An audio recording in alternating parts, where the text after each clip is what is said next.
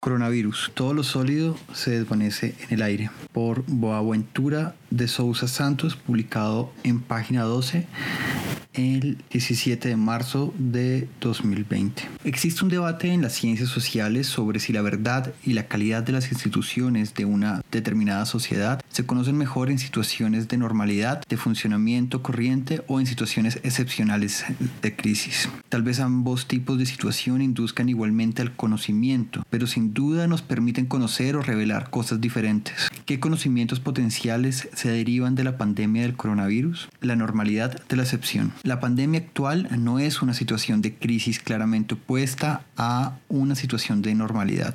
Desde la década de 1980, a medida que el neoliberalismo se fue imponiendo como la versión dominante del capitalismo y este se fue sometiendo cada vez más y más a la lógica del sector financiero, el mundo ha vivido en un estado permanente de crisis, una situación doblemente anómala.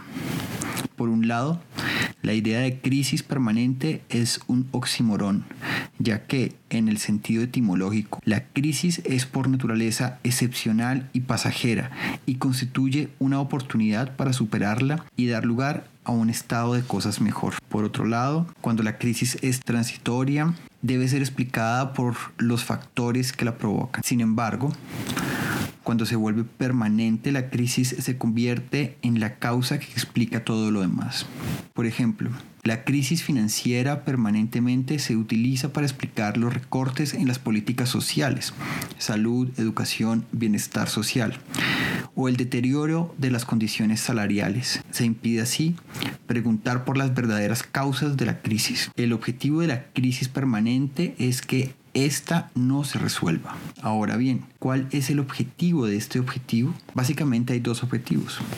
Legitimar la escandalosa concentración de riqueza e impedir que se tomen medidas eficaces para evitar la inminente catástrofe ecológica. Así hemos vivido durante los últimos 40 años. Por esta razón, la pandemia solo está empeorando una situación de crisis a la que la población mundial ha estado sometida.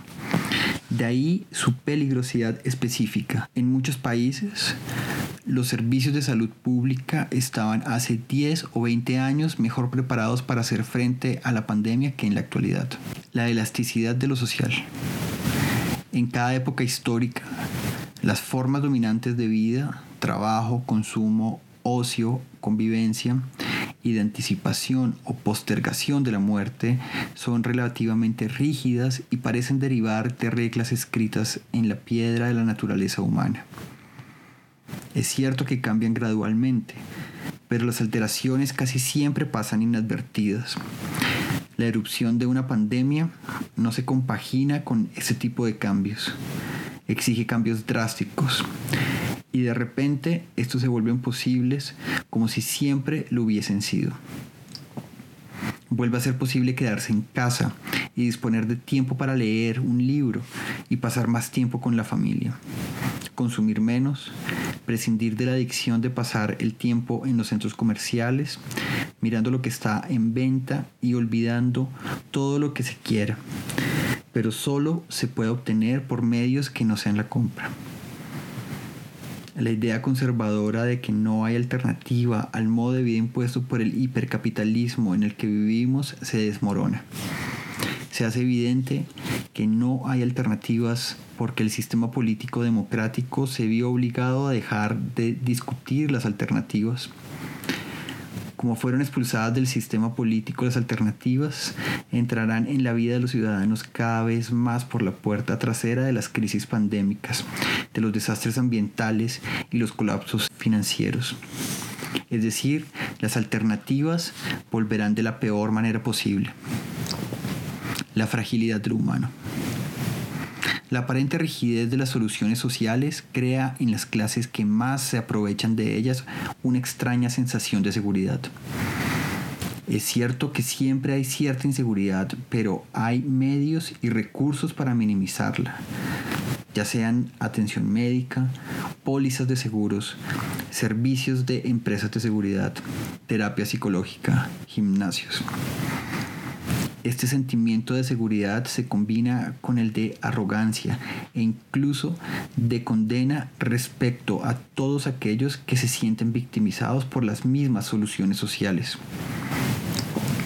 El brote viral se interrumpe en este sentido común y evapora a la seguridad de la noche a la mañana.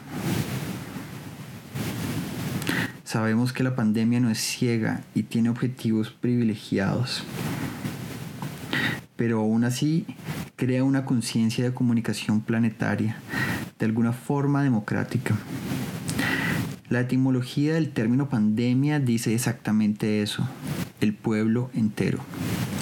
La tragedia es que en este caso la mejor manera de demostrar solidaridad es aislarnos unos de otros y ni siquiera tocarnos. Es una extraña comunión de destinos. ¿No serán posibles otros? Los fines no justifican los medios. La desaceleración de la actividad económica, especialmente en el país más grande y dinámico del mundo, tiene obvias consecuencias negativas, pero por otro lado tiene algunas consecuencias positivas. Por ejemplo, la disminución de la contaminación atmosférica. Un especialista en calidad del, aire de la Agencia Espacial de Estados Unidos afirmó que nunca se había visto una caída tan dramática de la contaminación en un área tan vasta. Significa esto que a principios del siglo XXI la única forma de evitar la cada vez más inminente catástrofe ecológica es a través de la destrucción masiva de la vida humana. Hemos perdido la imaginación preventiva y la capacidad política para ponerla en práctica. También se sabe que para controlar efectivamente la pandemia, China ha implementado métodos particularmente estrictos de represión y vigilancia. Cada vez es más evidente que las medidas fueron eficaces. Resulta que China, a pesar de todos sus méritos, no tiene el de ser un país democrático es muy cuestionable que tales medidas puedan implementarse o hacerlo de manera igualmente eficaz en un país democrático. ¿Significa esto que la democracia carece de la capacidad política para responder emergencias? Al contrario, The Economist mostró a principios de este año que las epidemias tienden a ser menos letales en los países democráticos debido al libre flujo de información pero como las democracias son cada vez más vulnerables a las fake news, tendremos que imaginar soluciones democráticas basadas en la democracia participativa a nivel de barrios y comunidades y en educación cívica orientada hacia la solidaridad y la cooperación y no hacia el emprendimiento y la competitividad a toda costa. El intento de demonizar a China.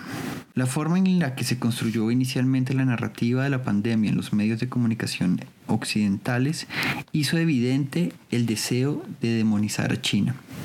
Las malas condiciones higiénicas en los mercados chinos y los extraños hábitos alimenticios de los chinos, primitivismo insinuado, estaban en el origen del mal.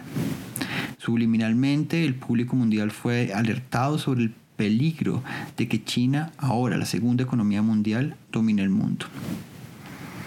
Si China no pudo evitar semejante daño a la salud mundial y además no pudo superarlo de manera eficaz, ¿cómo podemos confiar en la tecnología del futuro propuesta por China? ¿Acaso el virus nació en China? La verdad es que, según la Organización Mundial de la Salud, el origen del virus aún no se ha determinado. Por lo tanto, es irresponsable que los medios oficiales en Estados Unidos hablen del virus extranjero o incluso del coronavirus chino. Sobre todo porque en países con buenos sistemas de salud pública, y Estados Unidos no es uno de ellos, es posible hacer pruebas gratuitas y determinar con precisión los tipos de gripe que se han dado en los últimos meses. Lo que sabemos con certeza es que mucho más allá del coronavirus hay una guerra comercial entre China y Estados Unidos. Una guerra sin cuartel, que como todo lleva a creer, tendrá que terminar con un vencedor y un vencido.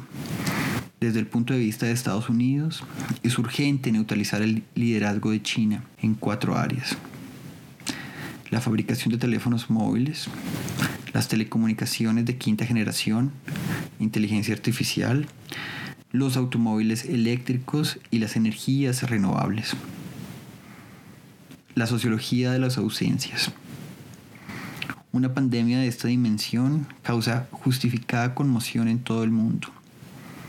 Aunque el drama está justificado, es bueno tener en cuenta las sombras que crea la visibilidad. Por ejemplo, Médicos Sin Fronteras advierte sobre la extrema vulnerabilidad al virus por parte de los miles de refugiados e inmigrantes detenidos en los campos de internamiento en Grecia. En uno de estos campos, campo de Moria, hay una canilla de agua para 1.300 personas y falta jabón. Los internos solo pueden vivir cerca uno del otro. Familias de 5 o 6 personas duermen en un espacio de menos de 3 metros cuadrados. Esto también es Europa, la Europa invisible. Boaventura de Sousa Santos es sociólogo, profesor de las universidades Coimbra en Portugal y Wisconsin Madison en Estados Unidos. La traducción del texto es de Antonio Aguiló y José Luis Exeni Rodríguez. La lectura de Gabriel Ceja.